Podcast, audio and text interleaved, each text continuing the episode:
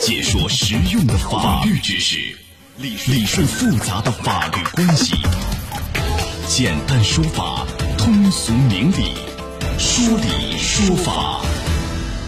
好，接下来我们进入到高爽说法的说理说法，我是主持人高爽，继续在直播室向您问好。六百万的劳斯莱斯啊，乱停被划伤啊，维修费是二十万。这个女子呢，贴身路过被怀疑，那这事儿到底是谁赔？来，今天我们来讲讲这事儿。邀请到的嘉宾是江苏浩信律师事务所蒋德军律师，蒋律师您好，高畅老师好，各位听众朋友下午好，欢迎您做客节目。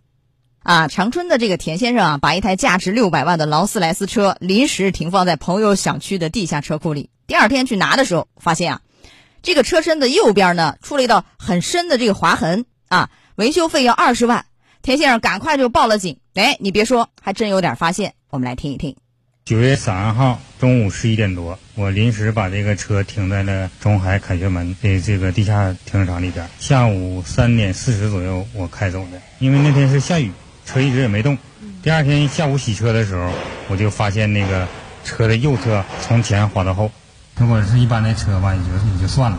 你这车这么贵，划这个车车损相当大了。因为喷漆得个二十左右万吧，这么划一下，挺心疼的。田先生说，当天他是把车停在了他朋友家楼下的停车场。由于是临时停车，所以他并没有把车停在车位上，而是停在离旁边车辆不远的过道上。他还说，当天车辆从该小区地下停车库开走后，他就把车停在了私人车库里，所以他就怀疑车辆是在临时停车的地点划坏的。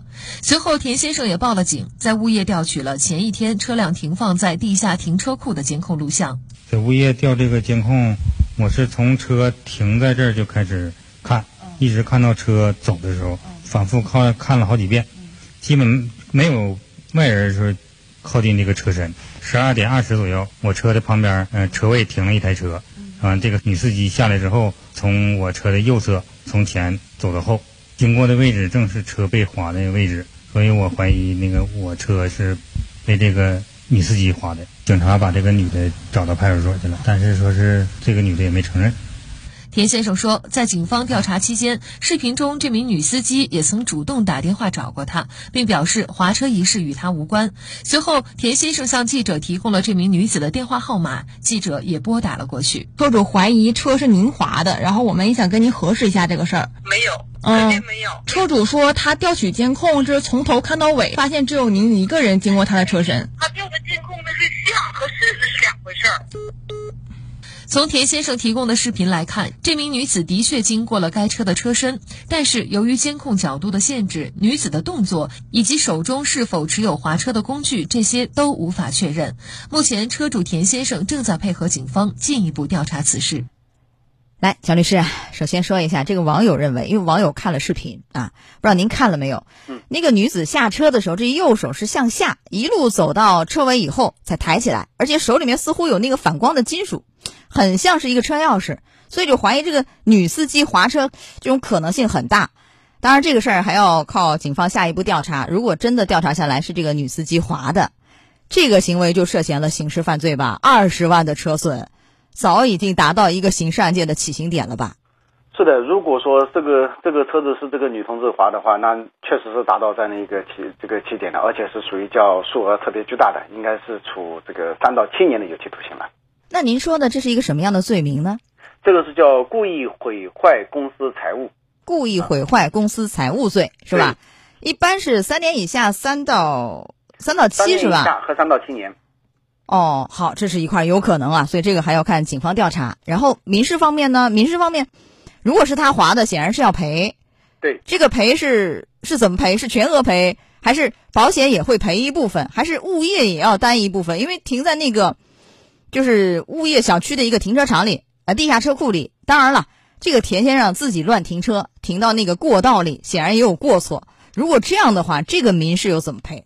如果说是确定的是这个女同志划的，那么这个女同志就是侵权人，由她来进行全部的赔偿，那保险也不需要赔，物业公司也不需要赔。但如果说，比如说找不到，比如说没有任何证据证明是这个女同志划的，那么这个时候我们就要看物业。哎，您您等一下，我问一下这个。呃，您说如果是这个女司机划的，是吧？保险也不赔，物业也不赔，因为有这个侵权人嘛，对不对？对田先生要不要自己担一部分责任？他自己乱停啊，也有过错啊，会减轻对方的赔偿责任吗？呃，虽然他有乱停车的这样的一个过错，但是乱停车并不是代表你就可以犯罪，你就可以对他的这个财物进行损坏，所以这个不存在这个这种过错不能诱发你的犯罪行为。啊，所以就是完全所有的赔偿是女司机去赔，如果这样的话。是的，然后您刚才说了，如果说找不着人，不是女司机划的，或者干脆就找不着谁划的，这个责任由谁担？怎么办？如果找不到人，也没有证据证明的话，那么可以去跟物业公司看他们物业公司是怎么收这个停车费的。如果这个停车费用收的是呃车辆的一个保管费用，或者收的相对数额较高，那么我们就可以推定物业是不是有相应的保管责任。如果物业有保管责任，那么物业这个这个车辆受损的这个损失就可以由这个物业公司来承担相应的赔偿责任。啊、这个怎么看？是保管责任还是非保管责任？这个怎么看？第一个呢，因为他是停在小区里面的，第一个要看他的朋友和物业公司之间的这样的一个物业协议。第二个呢，看他收取的金额，这个金额如果比较高的话，那么通常情况下是存在这种二十四小时监控，包括人巡逻这样的一个保管保管的一个义务，那么他就成立这样的一个保管的这样的一个合同。他是停到他朋友的小区里头，这个还要看他朋友和物业的这样的一个一个合同关系啊。这不是他朋友的车，他是临时到朋友家去玩儿去做客，他和按理说他和物业也是形成一个类似于就是停车的服务的保管合同关系，还要看他和他朋友的这样一个关系啊啊是。的，这个主要主要是因为这个物业是为整个小区服务的，它以整个小区的这样的一个物业服务合同为准。那这个物业不是对外来外来这个来宾的一种服务吗？啊呃，物业对外来来宾的服务的话，你还是要以他的物业服务合同为准。那如果说确实是一个保管的合同关系，这个事情里头，这物业担多大责任？所有的损失都是物业赔吗？似乎好像也也未必吧。是的，如果您乱停车造成的这个造成造成的这个损失的话，那你肯定要自己承担。主要最主要的问题是这个这个钱先生他没有在当时发现，而是把车开走以后事后再发现，所以他就没办法证明他这个车到底在哪被划伤的。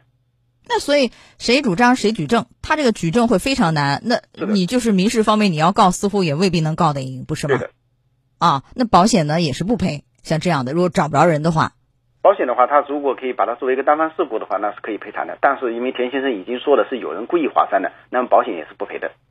好，来，我们最后提示一下，就是任何人都应该遵守这个公共秩序，不要乱停车啊。当然，如果说我们遇到这样乱停车的人，千万是不能以暴制暴。您提示一下。如果您遇到这种呃停车不合适的行为，请直接报警，由警方来处理。但是自己千万不要采取过激行为来报复他人。嗯，否则的话，这个严重的是刑事问题啊，轻的也面临一个民事赔偿，是吧？或者是轻的也会有一个治安处罚、罚款、拘留，后果很严重啊，千万不要冲动。好，到这儿结束我们今天的说理说法，也非常感谢蒋泽军律师。好，蒋律师，再见。再见。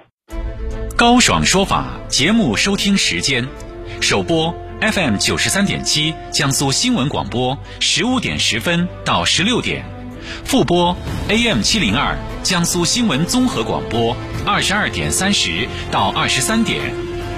想咨询法律问题和主持人高爽互动，请下载大蓝鲸 APP 到高爽的朋友圈。节目微信公众号“高爽说法”，网络收听方式：江苏广播网三 w 点 vojs 点 cn。智能手机下载大蓝鲸 APP 或蜻蜓、喜马拉雅等，搜索“高爽说法”，可随时收听。